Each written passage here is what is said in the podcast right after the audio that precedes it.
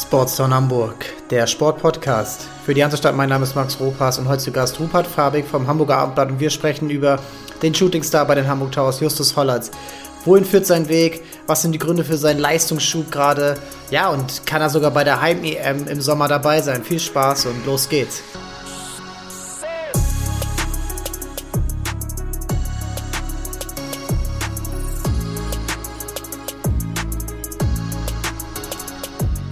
Gast bei mir heute Rupert Fabig vom Abendblatt und von der Big Basketball, vom Big Basketball Magazin. Moin Moin. Grüß dich, Max. Ähm, ja, wir wollen über die Tower sprechen und ähm, du bist jetzt äh, seit ein paar Monaten äh, bei, beim Abendblatt ähm, noch mehr als, ja, als Beatwriter dabei, äh, begleitest die Mannschaft, hast vorher da auch gearbeitet äh, und über die Big hast du natürlich sowieso schon auch äh, ja, viel über die Towers geschrieben, äh, Basketball auch in Hamburg und ähm, ja, also zum Einstieg wollte ich einfach mal wissen, wie, wie du jetzt so in den letzten Monaten, in diesen stressigen Monaten mit Eurocup, mit äh, Verletzungen, äh, Corona-Erkrankungen, Corona-Beschränkungen äh, und ja, eben auch dieser Doppelbelastung. Ähm, wie siehst du gerade die Entwicklung der Mannschaft jetzt kurz nach dieser ja, schmerzhaften, aber auch irgendwo ver verkraftbaren Niederlage gegen Bonn? Ich glaube, die Entwicklung schreitet weiter stetig voran vielleicht nicht mehr in dem ganz extremen Maße wie in den vergangenen Jahren, aber das ist natürlich ganz logisch. Beim Sport gibt es selten exponentielles Wachstum. Und wenn man vor allem schaut, wo die Towers herkommen und wo sie mittlerweile schon sind, im, sie sind 2013 gegründet worden, so wir haben jetzt neun Jahre später und sie spielen in der Bundesliga, sind ein etablierter Bundesligist, sind ein Bundesligist, der von vergangener Saison an jährlich um die Playoffs mitspielen dürfte und der schon im Eurocup spielt, also im zweithöchsten internationalen Wettbewerb, da kann man nicht klagen aus der Makroperspektive. Wenn man jetzt so die Mikroperspektive einnimmt, sicherlich Platz neun ist etwas weniger als das, was die Mannschaft hergibt, von der Qualität her. Ich würde aber momentan noch ein solides Sümmchen drauf wetten, dass wir Platz acht noch einnehmen und gerade noch so in die Playoffs schaffen. Dann hast du den Eurocup angesprochen, die Doppelbelastung. Dazu können wir sicherlich gleich nochmal en Detail kommen, um es ganz grob zu sagen, ich bin immer ein Freund von Internationalspielen. Ich glaube, das ist sehr wichtig, dass der Verein auch auf die nächste Stufe kommt, dass die Strukturen sich verbessern. Es hilft auch sportlich enorm. Es hilft, bessere Spieler zu bekommen, die sich international präsentieren möchten auf einer Bühne, die du sonst normalerweise nicht bekommen würdest, wenn du nur ja. einmal die Woche in der Bundesliga spielst. Es hilft den Spielern sich zu verbessern, da sie wöchentlich eine, einen Wettbewerb auf einem relativ hohen Niveau haben, was ihnen sicherlich in der Saison auch schon hilft, um besser zu werden. Und man könnte vielleicht abstrakt gedacht sagen, es hilft auch im Hinblick auf die Playoffs, dass man schon einen Dreitagesrhythmus gewohnt ist. Also ich würde das gar nicht mehr so im Ermüdungsbereich sehen. Der große Nachteil der Europareisen ist wahrscheinlich die Vorbereitungszeit, die dann einfach fehlt für jedes Spiel, für die Europaspiele plus für die Bundesligaspiele, dass du einfach nicht eine komplette Woche Zeit hast, um dich auf den Gegner vorzubereiten, sondern dass du nur zwei Tage hast, weil du einen Tag noch mit Reisen beschäftigt bist. Ja, du bist, da, das sind echt viele Punkte und äh, gerade in diesen schwereren Zeiten, gerade, also jetzt wieder Corona-Infektion. Mike Kotzer hat es jetzt gerade äh, vor ähm, Caleb Homesley. Also es ist ja auch nicht das eine, Mannschaft, dass die Mannschaft einmal komplett da durch muss, sondern immer einzeln. Und so ist es natürlich einfach gerade wahnsinnig schwer, überhaupt mal in einen Rhythmus reinzukriegen. Also äh, Petro Kais hat, glaube ich, selten mal über drei, vier Wochen mal die eine feste Rotation haben können. Er musste immer wieder improvisieren. Und einzelne Spieler mussten dann immer über ihre normale Minutenzahl rausgehen. Äh, Jalen Brown hat, glaube ich, eine Zeit lang durchgespielt. Es ist ähm, schwer. Ja, die Playoffs werden auch schwer. Ist, man ist jetzt Neunter, Platz 8 ist noch drin. Dann geht es wahrscheinlich dann in der ersten Runde entweder gegen die Bayern oder gegen äh, ja, Bonn, den ich Gegner von gestern. Ich gehe davon aus, gegen Alba Berlin, wenn man die Tabelle ein bisschen Siegquoten Ja, das stimmt natürlich auch. Alba nämlich Zweiter. Die haben ja. auch nur wesentlich weniger Spiele. Mhm. Und das, ich denke, das wird auf eines der beiden Teams hinauslaufen. Da du Corona angesprochen hast, da würde ich sagen, würde ich nicht ganz so mitgehen, dass das eine Begründung ist dafür, dass sie Platz 9 sind, weil du hast Corona okay. durch die Bundesliga weg. Du hast natürlich bei den Towers, wie du es ganz gut erklärt hast, immer mal wieder einzelne Corona-Fälle und selten so diese ganz große Infektionswelle. Und dann hast du das Thema aber auch gegessen für den Rest der Saison, sondern immer punktuell. Aber ich glaube, das ist ein Thema, was jede Mannschaft beschäftigt. Da könnte man am Anfang der Saison überlegen, okay, muss ich den Kader vielleicht tiefer aufstellen, weil das passiert. Aber ich denke, das ist eine Sache, auf die kann man sich sehr, sehr schlecht vorbereiten, weil du auch in, nur zum gewissen Prozentzahl etwas dagegen machen kannst, dem vorbeugen kannst, sei es durch einen tieferen Kader, sei es durch Hygienekonzepte. Das ist dann einfach mal so gegeben und es ist sicherlich ja. eine gewisse Marge, die jedes Team abgeben muss, beim einen mehr, beim anderen weniger. Aber würde ich sagen, das ist schon Chancengleichheit. Wie beim Fußball, der Schiedsrichter pfeift drei Spiele gegen dich, das gleicht sich auf Ende der Saison wieder aus. Ja, HSV-Fans wissen, wovon man spricht, aber ähm, dann ist es auch äh, klar, dass natürlich ist es für je, alle gleich, aber es ist einfach dann aus dieser Perspektive natürlich immer echt schwer, dann überhaupt, wenn man eh schon in eine neue Saison reingeht, die erste mit Doppelbelastung, äh, und dann ist es sicherlich nicht alles gut gelaufen, aber ich glaube, man, man kann sich darauf einigen, dass diese Mannschaft weiter an ihrer Entwicklung arbeitet und auch das Team drumherum. Und man erkennt ja auch zum Beispiel Marvin Willoughby in den Interviews, er ist keiner, der es schön redet, er ist eher einer, der die, den Finger meistens in die Wunde legt. Ich erinnere mich mal an eine Halbzeit, ah, ich weiß gar nicht mehr, welches, äh, welcher Gegner es war. Auf jeden Fall haben die Towers deutlich geführt, aber er war sehr unzufrieden, weil es viel zu viele, ja, die Defense viel zu viele äh, Punkte zugelassen hat. Und da hat man so ein bisschen auch so gemerkt, diese, diese, äh, ja, die, die Angst vor der Zufriedenheit und ich glaube, das ist auch nicht da. Wir sprechen heute hauptsächlich über einen Spieler von den Towers und das ist Justus Hollert.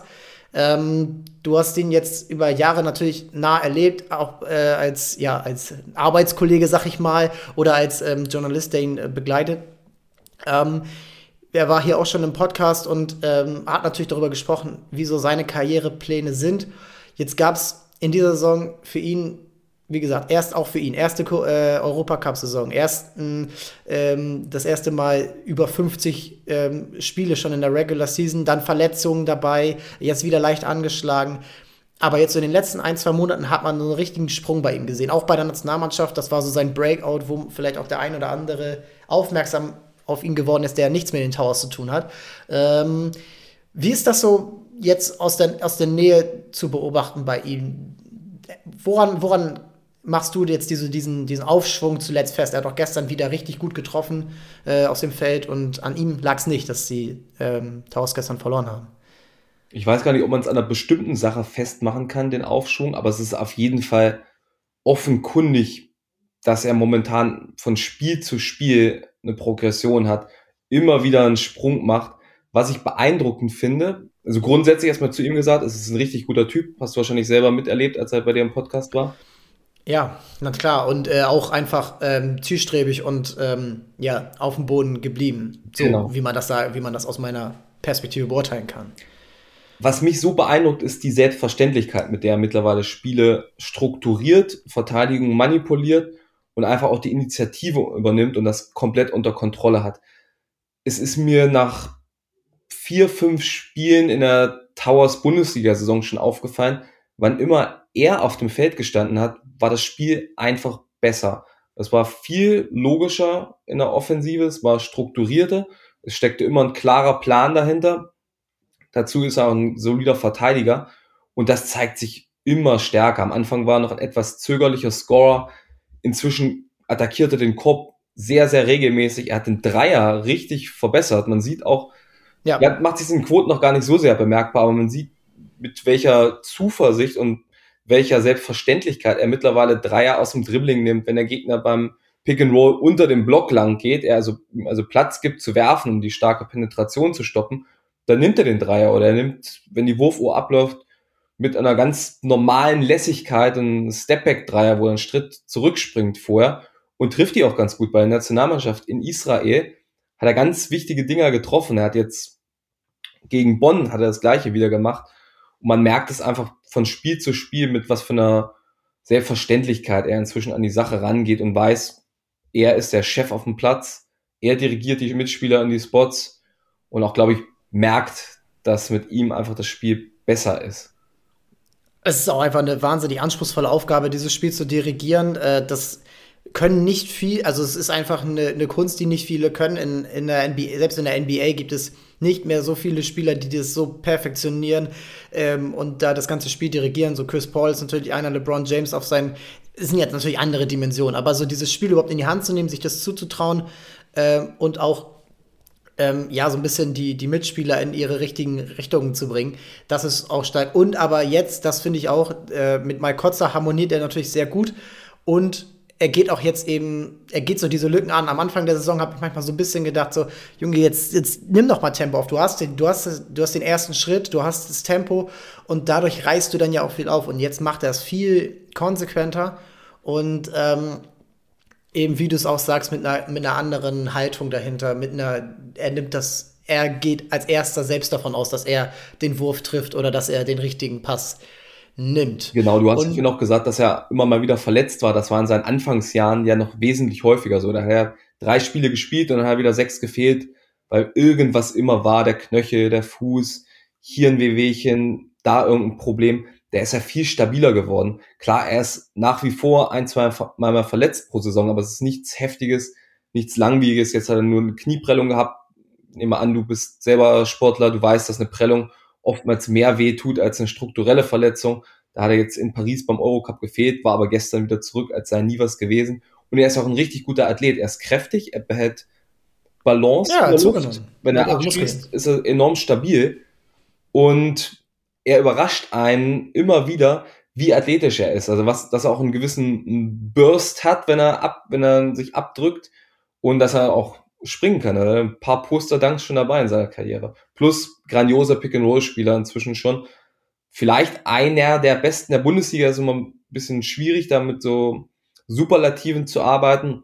Aber zumindest wenn er ein Pick-and-Roll mit Mike Kotzer spielt, dann sieht das schon sehr, sehr gut aus ich finde auch, dass das äh, sehr, sehr nach Eingespieltheit aussieht und nach äh, der eine weiß, was der andere tut und Mike Kotzer ist genauso eine äh, Offensivwaffe, der auch eine wahnsinnig gute Spielübersicht hat und den Mitspieler perfekt einsetzt. Ähm, und das ist natürlich eine wahnsinnig gute Waffe. Und ähm, ich finde, ähm, was du auch noch eben angesprochen hast, ist, dass, ähm, dass er einfach auch mit einer, mit einer Haltung daran geht, die die Respekt erzeugt bei, bei Gegnern und man, man merkt, wie sie ihn anders, die Gegner verteidigen jetzt auch anders und du hast die Quote angesprochen, die nicht so, äh, die das noch nicht so widerspiegelt, aber weil er auch jetzt, am Anfang gab es äh, Situationen, wo sie, wo sie zurückgewichen sind und ja, wirf doch, wirf doch. Ja, er hat sie nicht Dreier. und jetzt nimmt er die. Genau, und jetzt nimmt er sie. Dribbling raus und das, mhm. was, das ist eben noch mal in den letzten Spielen dazugekommen. Ja, und er hat auch eine, eine Stärke am Brett. Also er, er, er hat nicht nur, er hält den Körper dagegen und dann hat er auch noch die Fähigkeit, mit der äh, aus vielen Situationen Korbleger reinzumachen, die, die eben nicht dran sind und eben auch mit Foul. Das passiert auch immer häufiger, dass er auch trotz des Fouls trifft, den äh, Freiwurf dann auch relativ sicher ähm, verwandelt und eben ja so auch viele Situationen löst. Und das, das ist jetzt echt so in den letzten Wochen gekommen und ähm, unser äh, lieber Kollege Florian von Stackelberg war hier vor ein paar Wochen im Podcast und meinte auch so rund um den Abgang von Ray McCallum, ja, sie brauchen eigentlich keinen neuen Guard, sie müssen einfach das Tollers mehr Minuten geben. Und das passiert jetzt ja auch. Also gestern war es jetzt wieder nur 20 nach einer Angestellten. Das ist zu verkraften, wenn man gerade verletzt war. Aber diese Minuten, die, die braucht er auch. Und der braucht sie auf dem höchsten Niveau. Und für ihn würde ich sagen, er ist einer, der, der am meisten vom Eurocup profitiert, weil er viel häufiger ja in diese, in diese ernsthaften Matchups rein muss, als wenn er unter der Woche nur gegen seine Teamkollegen trainiert. Absolut, absolut. Er spielt dann gegen wirklich internationale Klasse-Spieler und nicht gegen den Backup-Point Guard des MBC, ohne da jetzt irgendwie nahe zu treten zu wollen. Und du hast eben selber gesagt, wie der Stucky gesagt hat vor ein paar Wochen, nach dem Abgang von Ray McCallum bräuchten sie eigentlich keinen weiteren Point Guard. Und so haben sich die Towers auch entschieden. Sie haben keinen Point Guard verpflichtet, sondern sie haben mit Trevon Blewett einen Flügelspieler verpflichtet und vertrauen dann einfach Justus mehr. Zumal du hast ja immer noch einen Caleb Holmesley oder auch einen Jalen Brown, die auch mal den Aufbau übernehmen können. Wobei auch das spricht durchaus für Justus. Also er ist ja in der Lage, zwei Spieler mit Brown und Holmesley auch ein bisschen zu instruieren, die schon den Hang dazu haben, so ein paar Gunner zu sein. Also auch die, ja, die sind nicht die, die das sind einfach Shooter, sind. ne? Ja. Sie sind also wahnsinnig begnadete Scorer, aber sie sind noch nicht diese, äh, oder vielleicht bleiben sie, es ist auch nicht unbedingt ihre Aufgabe dann, oder auch von Petro Kais nicht so, muss ja nicht so sein, aber er kann die einsetzen und es ist natürlich wahnsinnig offensiv, wahnsinnig gefährlich. Ähm, ähm, diese Spieler gleichzeitig zwei davon oder drei äh, gleichzeitig auf dem Platz zu haben. Ähm, auf der anderen Seite ist es ein bisschen, vielleicht manchmal ein bisschen schwierig, alle ähm, in der Defense zu haben. Das könnte ein bisschen schwierig werden. Wie siehst du seine Defense? Die, das vergisst man manchmal so ein bisschen, wenn man über Basketballer spricht, gerade über junge Spieler, die offensiv sehr viel Talent haben. Wie siehst du seine Defense? Weil ähm, je mehr, er verspricht sich viel von seiner Karriere und da kann man sich natürlich nicht erlauben, äh, auf einer Seite des Courts äh, nicht abzuliefern. Die ist gut, die Defense, so gerade für sein Alter. Er ist athletisch, er wird immer kräftiger und er hat eine extrem lange Spannweite. Dadurch, dass er so lange Arme hat, kann er natürlich Würfe beeinflussen, ohne dass sich das jetzt in irgendwelchen Block-Statistiken niederschlägt. Aber er wildert auch mal ab und an ganz gut so in den Dribbelwegen. Also ich kann mich an viele Spiele erinnern, Zeitlang war es mal wirklich so, dass er jedes Spiel einen drin hatte, wo ein Spieler direkt im Dribbling den Ball abgenommen hat und auf der Gegenseite dann zum Dank hochgestiegen ist. Das ist schon ganz ordentlich. Sicherlich muss er noch ein paar Funde zulegen, dass er dann auch gegen Kräfte der Guards im Post-Up mithalten kann. Und auch die Fußschnelligkeit, das ist ein Thema, wie will er das in seinem Alter schon perfekt beherrschen? Diese ganzen Nuancen in der Verteidigung, was die Taktik angeht. Aber auch hier ist er seinem Alter schon in mehreren Facetten voraus, auf alle Fälle. Ja, man muss auch sagen, er ist, ähm, er ist der Beste, er hat die meisten Steals in der Mannschaft, also er ist, äh, er fängt die meisten Bälle ab, er ist, er gibt auch da alles und ähm, ja, für, für die Zukunft ist das natürlich ein wahnsinnig, das sind ja eigentlich so die drei Sachen, die du brauchst als Basketballer. Du musst, du musst verteidigen können, du musst Punkte werfen können und du solltest am besten auch noch mit dem Ball umgehen, beziehungsweise ähm, äh, Assists spielen können.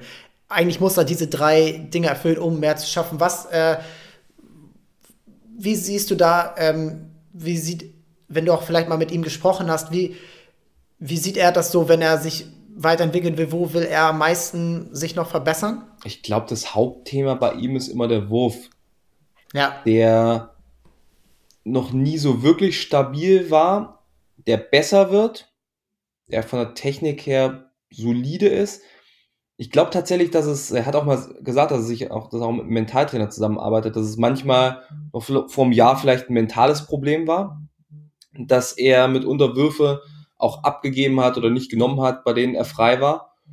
Und das hat er, glaube ich, ein bisschen behoben. Die Freiwurfquote ist okay, suggeriert aber jetzt nicht, dass er mal ein grandioser Dreierwerfer wird, aber ich glaube zumindest, dass er den, dass er den Distanzwurf stabil genug treffen wird, dass er eine verlässliche Option ist. Wahrscheinlich ist das nicht sein klassisches Rollenprofil, was man dann für ihn mal erarbeiten wird, dass er ein Scharfschütze wird und so ein krasser Scoring Point Guard, sondern immer so der Pass First Point Guard sein wird und hat, wie nennt man es im amerikanischen Floor General. Ja. Das, das dürfte eher die Rolle sein, die man sich bei ihm so erarbeiten muss. Also gar nicht der überragende Allrounder wird auf der Position, sondern ganz klassischer Spezialist als Pass First Point Guard, der aber auch hier ein paar Punkte reinwerfen kann, was ja auch sein muss. Sonst würde er gar nicht mehr die, die Winkel und den Platz für die Pässe bekommen. Ja, das ist, das ist ja genau das Ding. Wenn du nämlich nicht selber gefährlich wirst, dann wird ja jeder alles darauf setzen, dass du eben wirst und dass es dann eben äh, nichts wird. Und ähm, du hast schon vor einigen Wochen auch mal getwittert, dass, ähm, dass es Interesse gibt an ihm von, äh, ähm, sagen wir mal, namhafteren äh, deutschen Clubs und ähm, was, was sehen die in ihm und was für Rollen, ähm, du hast jetzt gesagt, so Rollenprofil und da, da ist natürlich beiden harter Minutenkampf, da, da wird ihm nichts geschenkt, in, in Hamburg wird ihm schon nicht viel geschenkt, aber was, was verspricht, verspricht sich ein Club davon, ihn zu holen, gerade er ist jung, er, er muss dann natürlich abliefern, weil bei Alba Berlin, bei Bayern München, da ist jetzt schon alle drei Wochen absolute Höchstleistung. Bei den Towers lernt er es gerade. Ähm, aber das ist beides noch mal eine Stufe höher mit Euroleague und das dann 30 äh, Mal im Jahr. Ähm, ja, wie, wie ist da so die Situation und was, was kann da passieren? Also, ich glaube, was in erster Linie die Vereine, die du jetzt noch nicht genannt hast, Alba Berlin, Bayern München, ja, ja. Was sie sich in erster Linie davon versprechen, ist natürlich ein Anlageobjekt, das was mal böse auszudrücken. Den will man natürlich nicht ins Ausland ziehen lassen. Das ist einer der besten deutschen Aufbauspieler, Nationalspieler, einer der, kommen wir vielleicht gleich noch dazu, bestimmt auch bei der EM im Kader stehen wird. im Herbst. Und wenn der vertragsfrei wird, dann lässt du den ja nicht ins Ausland ziehen. Also ich sehe in Deutschland wirklich nur die beiden Optionen neben den Towers für ihn, weil alles andere wären laterale Wechsel. So vielleicht ist ein Ulm marginal besser und auch die marginal bessere Bühne. Aber das, was er in Ulm kriegen kann, kann er auf fast ähnlichem Niveau in Hamburg haben. Und da muss er sich gar nicht groß umstellen und kann auch hier bleiben. Also da sehe ich den Sinn nicht so sehr, wenn man auch das Potenzial von Hamburg anguckt. Was ich Ulm spielt ja auch im Eurocup, also genau. das wäre ja ungefähr, ja, das wäre das Gleiche. Und äh, was ich da noch entfalten kann, kommt natürlich darauf an, welchen Wettbewerb spielen die Towers nächstes Jahr international. Aber da sehe ich nur Alba und Bayern, die Sinn ergeben würden. Was würden die sich dann von ihm versprechen? Das wäre dann individuelle Verhandlung. Ich glaube nicht, dass er da 20 Minuten spielen kriegt. Das wird dann eher so eine klassische Rolle sein, dass er in der Euroleague wenig Minuten erstmal sieht. Auf dem allerhöchsten europäischen Niveau. Und dann vielleicht, wenn du Freitag in der Türkei Euroleague gespielt hast und Sonntag dann im Bayreuth den biederen Bundesliga-Alltag hast, so dass ja. den Alba bestimmten Maudolo erstmal schont und dann kann da Justus seine 15 bis 20 Minuten abreißen. Ähnlich wie bei den Towers jetzt, nur eben minus diese 20, 25 Minuten Eurocup, sondern eben 5 Minuten Euroleague ab und an und Trainingsniveau auf einem nochmal höheren Level, als das in Hamburg der Fall ist. Und Würdest du sagen, dass das dieses Som diesen Sommer für ihn schon der richtige Schritt ist? Oder sollte er lieber noch ein Jahr ähm, vielleicht auch ähm, bei den Towers noch mal diese, diese Minuten mitnehmen, diese, diese Entwicklung auch mitnehmen, die äh, vielleicht auch so ein bisschen emotional gedacht, so vielleicht mal eine Jahr, ein Jahr ohne irgendwelche Zuschauerbeschränkungen oder nur wenig, ähm, diese, diese Rolle hier als Hamburger ja, Eingewächs annehmen, noch ein Jahr diese Mannschaft nach oben bringen, vielleicht mal in die, ja, nächstes Jahr vielleicht in die zweite Runde der Playoffs mhm. oder so. Das, was wäre da für dich der bessere Weg? Hängt natürlich von ganz vielen Parametern ab. Das Emotionale würde ich mal rausnehmen. Ich glaube, der ist lang genug in Hamburg dabei, der kennt seine Rolle, weiß von seiner Bedeutung als Hamburger Markenzeichenspieler, ja. der von hier kommt. Und für ihn ist das auch gar kein Thema, ob er jetzt vor Zuschauern spielt oder vor leeren Rängen. So, der hat als, was war das, 17- oder 18-Jähriger da den entscheidenden Dreier zur Zweitligameisterschaft getroffen. Das ist kein Thema für ihn. Sicherlich ist es auch finanziell eine Frage, das denke ich ist aber auch eher untergeordnet, weil wenn man sich ihn anguckt und den Karriereweg vorzeichnet, wird das Finanzielle bei ihm kein Problem werden. Das Ding ist, welche Rolle bekommt er versprochen, welche Möglichkeiten hat er? Spielt Hamburg nächstes Jahr im viertklassigen Europe Cup oder in der Champions League, dann hm, weiß ich nicht, ob das noch so die beste Situation für ihn ist. Spielen sie weiter. Man muss einmal sagen, die Champions League ist die FIBA Champions League, die ist aber nicht so attraktiv ja. wie der Euro Cup. Und dann gibt es noch den FIBA Europe Cup und der ist dann noch unattraktiv. Genau, also so unterhalb äh, der äh, äh, UEFA Conference League im Fußball, kann man sagen.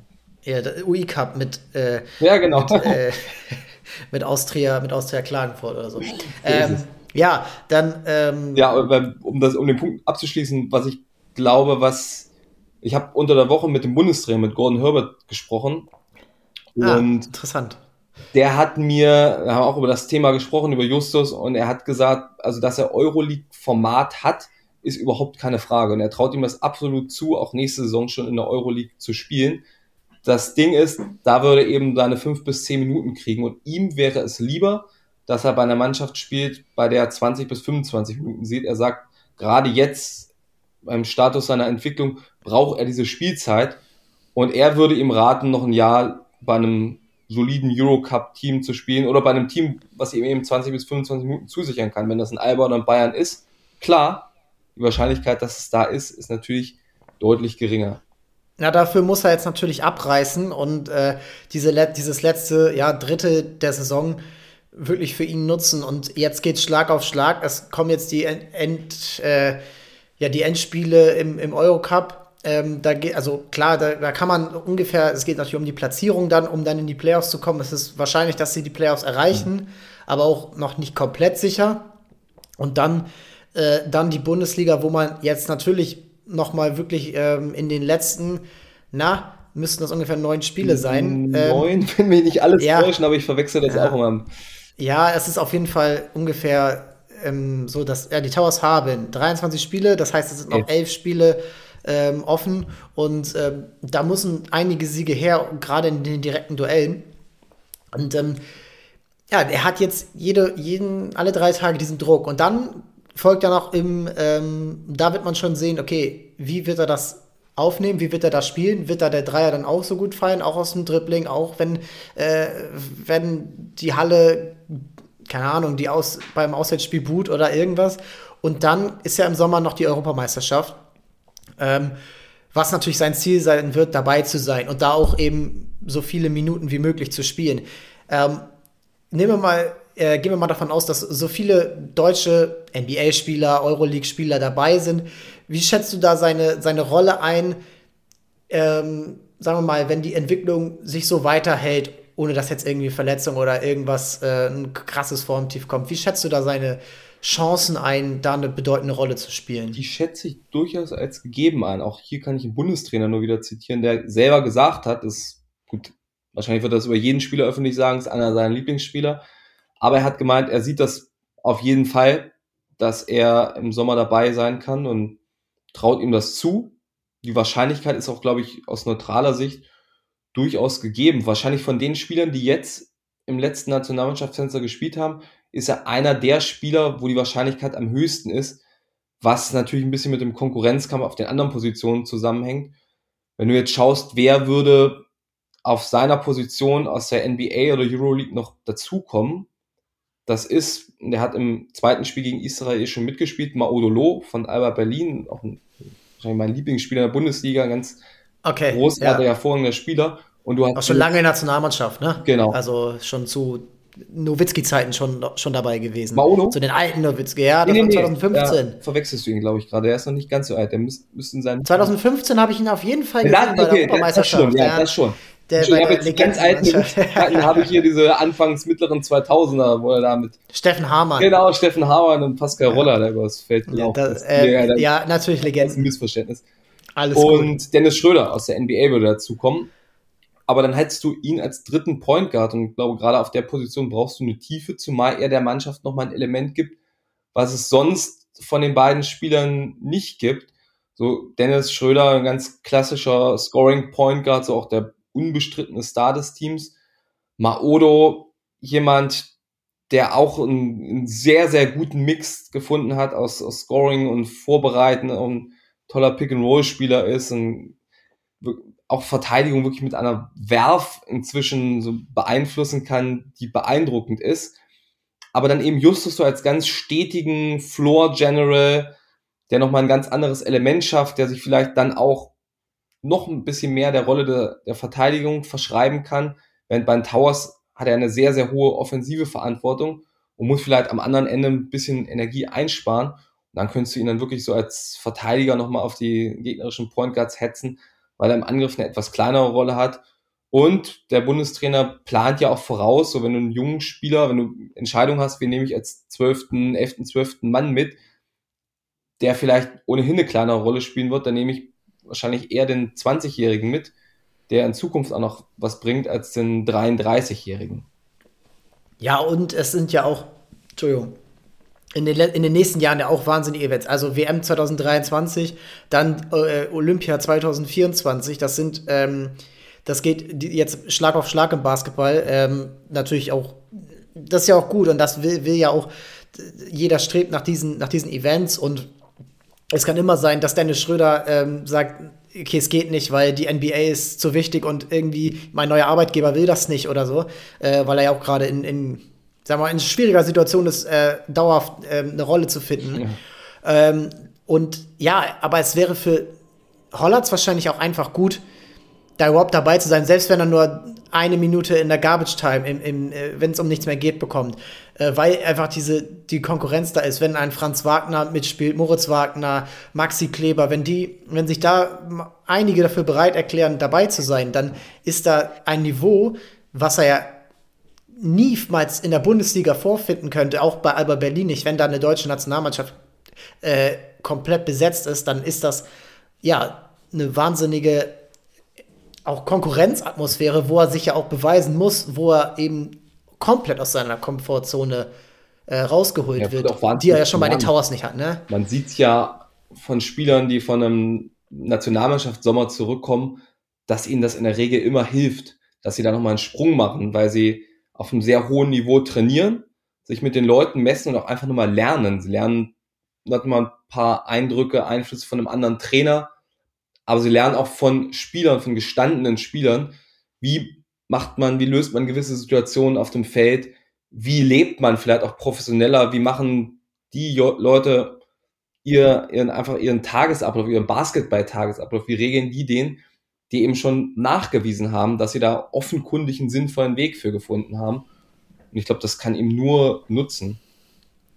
Das liest man ja auch häufig aus Amerika, dass irgendwie so von so einem Nationalmannschaftslehrgang äh, Team USA die Spieler zurückgekommen sind und davon vollkommen konsterniert sind, also Stars wie äh, also wirklich Stars aus der NBA, dann aber überrascht waren, wie früh dann Kobe Bryant doch immer aufgestanden ist, mhm. um nochmal zu trainieren. Und ja, diese, diese, diese Erfahrung mitzunehmen, ich glaube, die sind ganz wertvoll und die sind wahrscheinlich auch leichter aufzunehmen, als sich immer wieder selbst zu motivieren und immer versuchen, sich selbst äh, irgendwo ja diese, diese Energie rauszuziehen. Und ähm, was dann, was dann auch äh, für mich ähm, nochmal aus Perspektive der Towers interessant wäre, wie würde es weitergehen? Also Justus Hollatz, man kann nicht jedes Jahr einen Justus Hollatz produzieren und die Towers sind sehr ambitioniert, auch im, im Jugendbereich ähm, äh, Spieler nachzuholen. Aber wie würde, wie ist da so die Perspektive, dass auch in den nächsten Jahren aus JBBL und NBBL Spieler nachkommen, die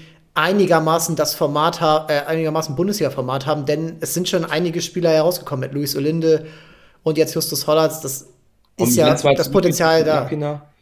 Ja, klar. Und ähm, deswegen, es wird wahnsinnig, äh, es ist ja auch wahnsinnig wichtig für die Towers, da einen weiteren Weg zu gehen, um sich vielleicht an so einem Vorbild Alba Berlin mhm. so ein bisschen orientieren zu können. Wie, wie ist das, wie beurteilst du da die Nachwuchsarbeit? Die Nachwuchsarbeit sehe ich eigentlich ganz gut und sehe ich auch ganz gut aufgestellt für die kommenden Jahre. Du hast selber gesagt, Alba Berlin so als inoffizielles Vorbild, dass die Schul-AGs werden ausgeweitet. Es gibt immer mehr, es gibt eine Grundschulliga, gibt immer mehr Möglichkeiten, auch das Einzugsgebiet zu erweitern. Du schöpfst natürlich in Hamburg aus einem relativ großen Pool an Jugendlichen und, glaube ich, das Wichtigste von der Infrastruktur her, du bekommst in ein paar Jahren ein ganz neues, großartiges Trainingszentrum, ein Quartiersporthaus mitten in Wilhelmsburg, wo du dann Training von wirklich der U-Mannschaft bis zu den Profis integrieren kannst, wo du auch einfach generell eine Begegnungsstätte hast, wo auch Breitensport betrieben werden können, wo die Geschäftsstelle sitzt, wo alles wirklich verzahnt ist, wo die Kinder einen viel einfacheren Zugang auch zum Sport bekommen. Und sei es nur dadurch, jetzt ganz simpel niedrigschwellig ausgedrückt, dass die Mutter da ins Fitnessstudio geht und Yoga macht und dadurch das Kind einfach sieht, ah, da spielen die Basketball, ich fange mal an Basketball zu spielen, bis dann wirklich in die Spezifikation rein, dass du sehr qualifizierte Trainer hast, die Spieler auf einem hohen Level ausbilden. Du hast mit Wedel einen Kooperationspartner, der in der Pro B, also in der dritten Liga spielt, was ganz solide ist. Das passt alles. Wo ich es kritischer sehe, und da können die Towers selber gar nichts für, ist so auf Profi-Ebene, was die Hallensituation betrifft. Du hast in Wilhelmsburg die edeoptics.de Arena, die 3400 Zuschauer fasst und da bist du natürlich total gedeckelt, was das Potenzial angeht, was Potenzial an Sponsorengeldern angeht, an Zuschauereinnahmen, generell an Marketingmöglichkeiten. Und es ist seit Jahren gibt es konkrete Planungen, wo die Privatfinanzierung auch vorliegt für den Elbdome, für eine große Arena an den Elbbrücken für sechs bis achttausend Zuschauer. Nur tut sich einfach nichts. Also es ist eine, eine irre Warteszeit mittlerweile auch politisch gesehen, dass man keinen Standort dafür zu finden scheint. Und das ist natürlich sehr, sehr ärgerlich und hindert daran, hindert die Towers daran, weiter wachsen zu können. Also selbst wenn man jetzt zeitnaher Zukunft den Standort findet, dann dauert das ja bestimmt fünf Jahre, ehe die das spielen. Und die fünf Jahre müssen sie halbwegs mit einer Progression überleben. Weil wenn das fünf Jahre jetzt stagniert und du krebst da so um Platz sieben, Platz acht rum und es kommt nicht wirklich was Neues rein, dann ist es natürlich immer ein bisschen riskant, dass das Interesse wieder schwindet, weil die Towers keine Geschichte mehr sind, weil es nichts Besonderes mehr gibt. Diese Gründungsgeschichte, diese Gründungsmythos ist ja dann irgendwann auch auserzählt oder liegt zu lange zurück, dass das noch die Geschichte ist und du musst neue Geschichten erfinden, um interessant zu bleiben, auch aus dem sportlichen Bereich.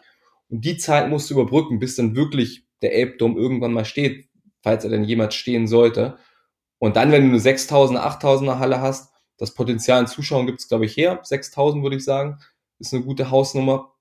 Dann kannst du das natürlich auch viel mehr vermarkten, kannst dein Budget deutlich steigern und kannst dann auch wirklich angreifen, da um die ersten vier Plätze und international auch höher zu spielen. Das wäre, glaube ich, sehr wichtig. Hättest dann auch wieder eine noch bessere Mannschaft, noch mehr Leuchtturm, noch mehr Anziehungskräfte für Jugendliche und dadurch wächst das eigentlich so von der Spitze in die Breite immer mehr. Du brauchst eben die Halle. Jetzt gibt's Überlegungen, dass du vorübergehend auch mal in den Messehallen spielst, dass da für einige Spiele immer der Aufbau betrieben wird. Aber es ist natürlich auch keine feste Lösung, es ist keine Dauerlösung, es sind Lösungen, die auch Trainer, glaube ich, nicht so gern mögen, wenn du in einer ganz anderen Halle spielst, als in der du trainierst. Dann ist der Heimvorteil, der ja, ist, ist gar nicht mehr so gegeben. Also es ist auch alles nur eine Zwischenlösung, eine Übergangslösung. Ich glaube, du brauchst auf jeden Fall die Halle, um nachhaltig oben dabei zu sein. Du brauchst eine ganz enge Fanbindung, Identifikation, musst eben noch weiter diese Geschichten erzählen, um spannend zu bleiben und darfst jetzt nicht die nächsten fünf Jahre immer das Gleiche machen und eine graue Maus bleiben oder eine graue Maus werden. Das darf, glaube ich, nicht passieren. Das ja, das nur ein normaler Verein werden. Du musst nicht behaupten, die Handballer werden ja auch nicht schlechter, sondern werden besser. Und die und St. Pauli in der HSV finde ich eh schwachsinnig, überhaupt die in der Diskussion zu erwähnen. Also, das sind andere Welten, aber beim Handball ist ja dasselbe Problem. könnten auf fünf Jahre hinweg alle Wettbewerbe gewinnen. St. Pauli in der HSV werden, könnten in der dritten, in die dritten Liga absteigen. Es wäre trotzdem keine Frage, welche Teams die interessantesten der Stadt wären. Natürlich, das ist Fußball, aber beim Handball ist ja genau das ähnliche Problem. Die warten genauso darauf, äh, dass diese ja, Halle gebaut wird und dass da Wachstum möglich ist. Das ist ja von den äh, Verantwortlichen auch hier bei uns bestätigt worden, dass das einfach das Wichtigste ist, ein, ein, überhaupt eine Entwicklung vorzeichnen zu können. Und da ist dann auch, klar, da gibt es noch die Barclaycard Arena, aber dies für die Taus, für die Taus natürlich auch keine Option, weil weil das einfach zu groß ist und weil das ja, die ist auch nicht immer nicht, verfügbar. Da sind ja die ist erstens nicht immer und Konzerte und man verdient einem auch kein Geld äh, als Hallenbetreiber, ja. wenn da nur zwei Sportmannschaften dabei sind. Und ja, es muss passieren. Es wird, äh, also es ist ja auch irgendwo, es ist schon also es ist wahrscheinlicher als viele andere Projekte äh, oder wahrscheinlicher als irgendwie, ähm, und da es privatwirtschaftlich finanziert ist, sollte das ja eigentlich auch nicht so lang dauern.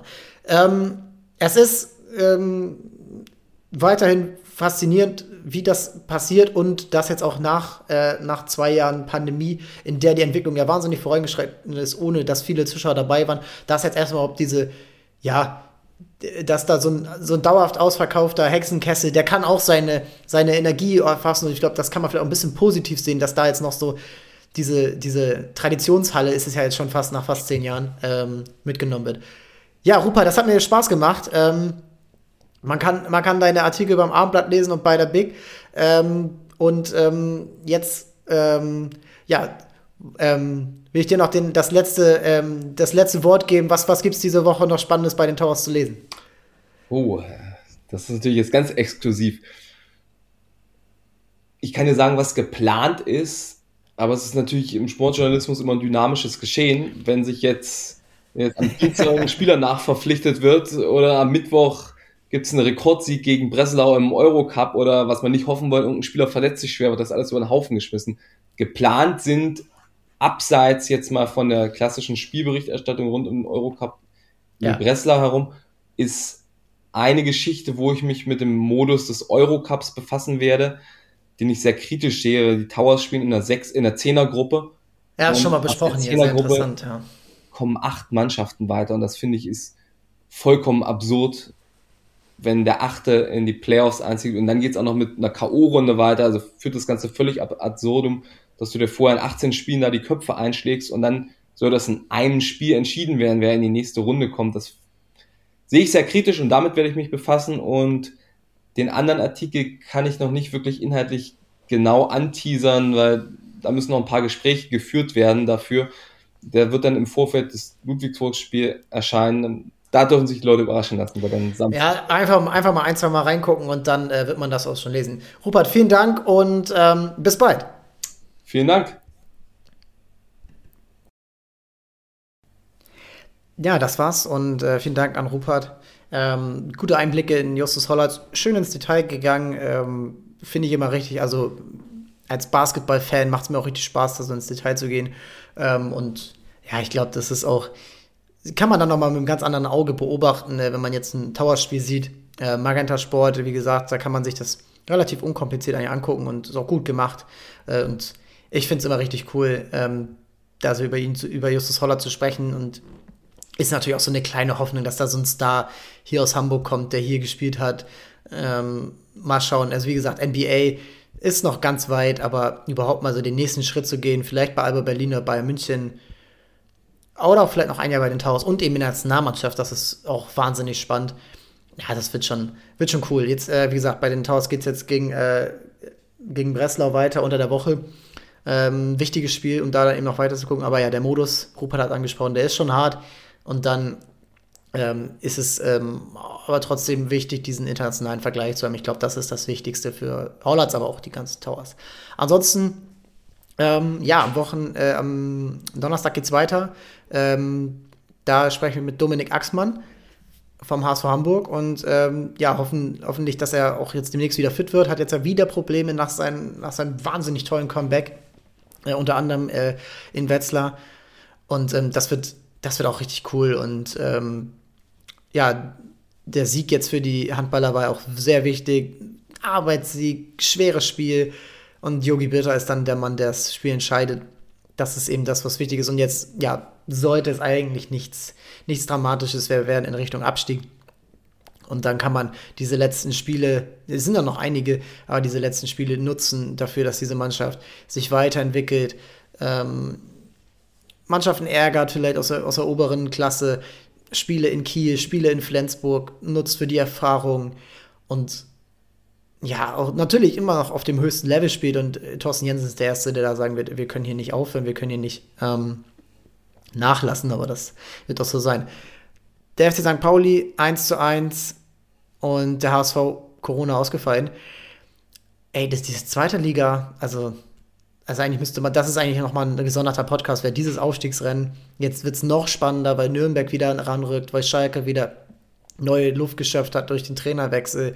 Der HSV hat jetzt natürlich die Chance nachzuholen äh, und danach zu setzen. Alle Mannschaften vorne haben die Punkte gelassen. Jetzt kommen diese ganzen direkten Duelle für alle außer dem HSV. Und es wird wahnsinnig spannend. St. Pauli, ja, ist da eine von vielen Mannschaften, ähm, so ein bisschen schade, dass diese erste Halbzeit so schwach war und dann in der zweiten Halbzeit natürlich das Pech dabei war. Aber im Nachhinein kannst du dich eigentlich auch nicht beschweren, wenn du da schon zur Halbzeit 0 zu 3 hinten liegst. Und von daher muss man eigentlich mit diesem Punkt, auch wenn es natürlich am Ende nicht so aussieht, aber eigentlich schon fast zufrieden sein, obwohl man nicht zufrieden sein kann beim 16. Äh, so auszusehen. Und ja, das wird jetzt, das wird jetzt Woche für Woche spannend und das wird Woche für Woche interessant. Das sind alles Heimspiele jetzt beim FC St. Pauli, die super, super äh, in, intensiv werden. Äh, und ja, also nochmal Heidenheim zu Hause, Nürnberg zu Hause, dann ähm, Werder Bremen zu Hause und auch noch Darmstadt 98 und dann am letzten Spieltag Fortuna Düsseldorf, ja, Fortuna Düsseldorf, äh, die auch richtig Energie geschafft haben äh, seit dem Trainerwechsel auf Daniel Thune. Und der HSV hat eher so die Mannschaften aus der unteren, mittleren Kategorie.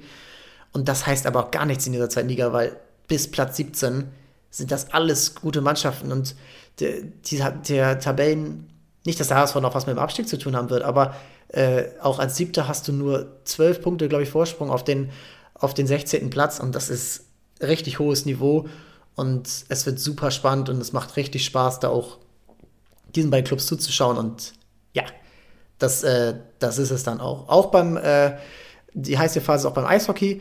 Ähm, da geht es jetzt echt auch Woche für Woche. Nein, eine Woche für Woche wäre schön. Also alle drei Tage für die Crocodiles darum, eine gute Position für die Playoffs zu haben. Äh, Platz 6 ist da das Minimum. Und ähm, das wird. Ähm, das wird auch nochmal richtig spannend und äh, auch da bleibt, bleibt am Ball, wir bleiben auch am Ball und äh, versuchen da in den nächsten Wochen nochmal ähm, gesondert Fokus drauf zu legen. Das war's und es hat mich gefreut, dass ihr eingeschaltet habt und ähm, ja, ähm, unterstützt die Hamburger Clubs, fahrt mal wieder hin, das ist jetzt ja wieder möglich, wird alles ein bisschen unkomplizierter und schaut es euch im Fernsehen an. Und Bird Sports dann Hamburg. Am Donnerstag ist sie wieder soweit. Vielen Dank und ciao, ciao.